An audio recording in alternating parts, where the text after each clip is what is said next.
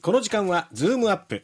毎週月曜日は政治です。ジャーナリストの鈴木哲夫さんです。鈴木さんおはようございます。はい、おはようございます。えー、昨日はえ、統一地方選挙前半戦の投票開票が行われました。はい、そうですね。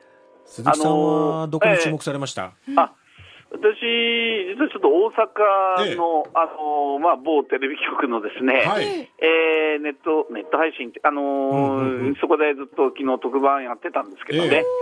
あのーまあな、なんで大阪でやってたかっていうことを見ても分かるように、やっぱ今回の統一選挙の一つのポイントって、やっぱり大阪、まあ、か関西って言っていいのかな、あそのーね。やっぱりそうなんですよ、ええ。それで、まあ、まさに維新ですよね、ここが、あのどれぐらいまで勢力を拡大するかっていうのがポイントでしたよね、それから保守分裂というのがええ。一つ、まあ、今回の特徴でもあったんですが、はい。えーこれも実は関西に集中してたんですね。うーん。えーで僕は、まああのまあ、大きく言うと、今度の,、まあこの統一戦の前半戦ですが、はい、2つポイントがあると思ってて、うんまあ、一つは、あのーまあ、でこの2つとも実は国政に直結するってことなんですね。でうんまず一つはやっぱりその維新なんです、でええこれはあの関西であの、まあ、大阪府知事、市長ダブルでもちろん勝ちました、これは、はいまあ、戦前の予予想通りというか、ですねあのいろんな調査でも圧倒的強かったから、これ、府知事、市長市長勝ったんだけども、えええ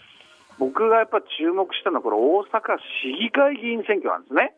お大阪これ、市議はい。市議会議員選挙、ええええうん。でうんこれ実は僕あの、先週末あの、木曜、金曜ぐらいにあの公明党のね、はい。あの幹部と、ええ。ー結構結構取材したんですよ、はい。そしたらね、とにかくもう、これは大変な選挙なんだ、大変な節目になる。で、これ、それは何かというと、ええ。大阪市議会議員選挙だったんですね。で、え。えーどうしてって言ったらば、あの考えてみればね、うん。例えば維新は、あの大阪の府議会議員選挙では単独で過半数持ってるんですね。えで、大阪の市議会議員選挙の方は過半数なかったんですよ。え。あー。そうすると、た例えばほら、都構想でも何でもそうなんだけど、IR でもそうなんだけど、物事を進めようとすると、府議会の方は維新はガーンと独自にやれるけど、え市議会の方は数が足りないから、なかなかやれないわけですね、うん。そうすると何が起きるかっていうと、公明党に協力を求めてたわけですよ。えなるほど。で、公明党に協力をじゃあ求める、あの都構想とかで協力を求める、その代わりに、ええ。じゃあということで、公明党が衆議院議員、大阪でいくつか持ってるんですけども、はい。ここに対立候補を立てなかったんですね。わかります？だから結局、バーターというのかな。そうですね。あのうん、協力してもらう代わりに、ええ。じゃああのこ国政選挙の方は候補は立てないよというふうに維新が、こういうふうに住み分けしてたわけですよ。はい。だけど今度、大阪市議会の方も維新が単独で過半数ってことになると、ええ。もう公明党に気を使う必要はないし、話し合う必要なくなるわけですうね。んそうすると、公明党の衆議院議員、現職がいるところに、次の総選挙は、ええ候補をバーンと立ててくる可能性あるわけですよ。一気に統制拡大狙うわけですよねそうそう。で、昨日実は夜の番組で私、吉村知事にね、はいまあ、あの人、大阪維新の会の共同代表でもあるんで、直接話を実は聞きました。ええええその公明党のことをね。はいそしたらね、いや、あの、これまでも、えーちゃんと選択肢が欲しいという有権者の声があったので、ええーここは考えなきゃいけない。つまり、これ他候補を立てますよというニュアンスのことを言ったんですね。うんだからね、これ公明党にしてみるとね、やっぱ大阪って結構維新の勢い強いから、はい国政選挙で実は大阪、公明党にとっても大阪って非常に牙城だったんですね。ここを崩されるってことになるとね、うんこれは大変なことになる。だからね、これは国政選挙の公明党対維新というね、うん。大きな構図が生まれてくるっていうのは一つですね。ええ。うん、それともう一つのやっぱ特徴は、あの保守分裂ですよね。はい。ええ。でこれでいくと、やっぱり、えー奈良ではこの保守が分裂したことによってええ、間をするとっていうわけでもないけど、まあ、維新が勝ったと。そうですねうん、でこれ、奈良、実はあの分裂した自民の両候補の数足すと、ですねえ維新より上なんですね。えおうん、ーだから、まあ、要するに一つになってりゃ勝てたのにそうですよ話ですよねね。。うん。それから徳島、はい。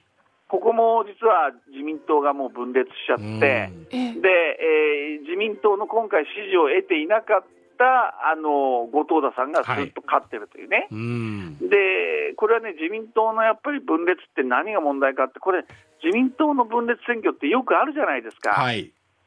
福岡もよもそうですよねくやってますよね。はい で、だけどね、ええこれ、要するに誰が、まあ、なんていうか、福岡の場合、どっちが勝っても自民党じゃないですか。はい。えだけど、そのいわゆるうーん今回の場合は自民党じゃないところが勝ったりしてるわけですよね。で、保守分裂選挙っていうのは、まあ、2つパターンがあって、もう自民党が、まあ、安泰だからね、ええまあ、分裂しようが何しようが、最後は自民党が勝つんだよっていう、自民党の人になるんだよっていう分裂と、うん。それからもう本当にドロドロ、ドロドロしててう、ん。もう、もう完全に喧嘩別れて、これ、組織がもうどうなっちゃうのっていうぐらいの分裂と、2つパターンがあるんですよね。えで今回やっぱ後者ですよね。えうん。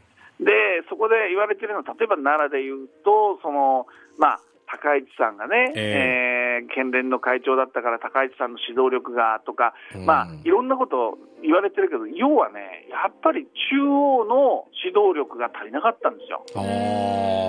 だって、ここまでね、組織が壊れるぐらいまでのっていうことになると、やっぱ最後は中央から誰か入っていってね、うん。例えば派閥のボスが入っていくとかね、はい。えそれから、まあ、例えば、まあ、まさに今、岸田さんが自民党の総裁なんだから、え岸田さんがやっぱり強い指導力を発揮して、現場に入っていくとかね、え。うん。そういうことをやる、例えば、まあ、よくも悪くもですけど、安倍さんの長期政権の時っていうのは、そういう中央の強さっていうか、束ねる力ってありましたよねそうで。すね。うん、あの、良くも悪くもですよ。はいだだから、だけど、今回はね、やっぱそこの指導力がなかった。だから、うんこれ、森山選対委員長なんかは、あの、昨日どうも、あの、てか選挙の後に会見してるよう、あの、ようですけどね。ええええやっぱりこう、事前の候補者調整みたいなものが、あ足りなかったのかなと、まあ、少し反省しているというようなコメント出してましたけども、はいうんこれね、やっぱり自民党のガバナンスっていうのかな、うん。指導力、候補者調整能力、もっと言うと、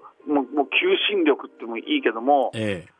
中央のそこの部分が足りないのかな、そうするとこれ、国政選挙影響してきますよね。そうですね。うん、だからね、あのそういう意味で私はその、まあ、大阪市議選でこれ、公明党、それから自民党の中央の指導力、まあ、いずれもこれ、本当に国政に直結してくるね、うんあ国政選挙に直結してくるような、えまあ、課題を残したのかなって気がしますね。え。そうですね。うんそういう意味では、この統一地方選の後半戦の方では、衆参の補欠選挙5つの地区で行われますけれども、そうなんですよこもちょっと注目ですね。いやそうですね、これも今、取材してますけど、え決して一枚岩じゃない選挙区はあるんですえ。ね。あうんだからまあ、もう大阪あごめんなさい大い、大分がもうすでにね、あのスタートしてるんで、なかなか、あの突っ込んでは言えないところもあるんだけど、はいはいでも、組織的にはやっぱり自民党、保守系、うん大丈夫かっていうところありますから、ーううんん。だから、あのこれやっぱりうん岸田政権にとっては、ですね非常にこう、まあ、試金石なあーの選挙に、補選になるんじゃないでしょうかね。うん。そうですね。うん、うんわかりました。鈴木さん、ありがとうございます。はいありがとうございましたはい、ありがとうございました。はいジャーナリストの鈴木哲夫さんでした。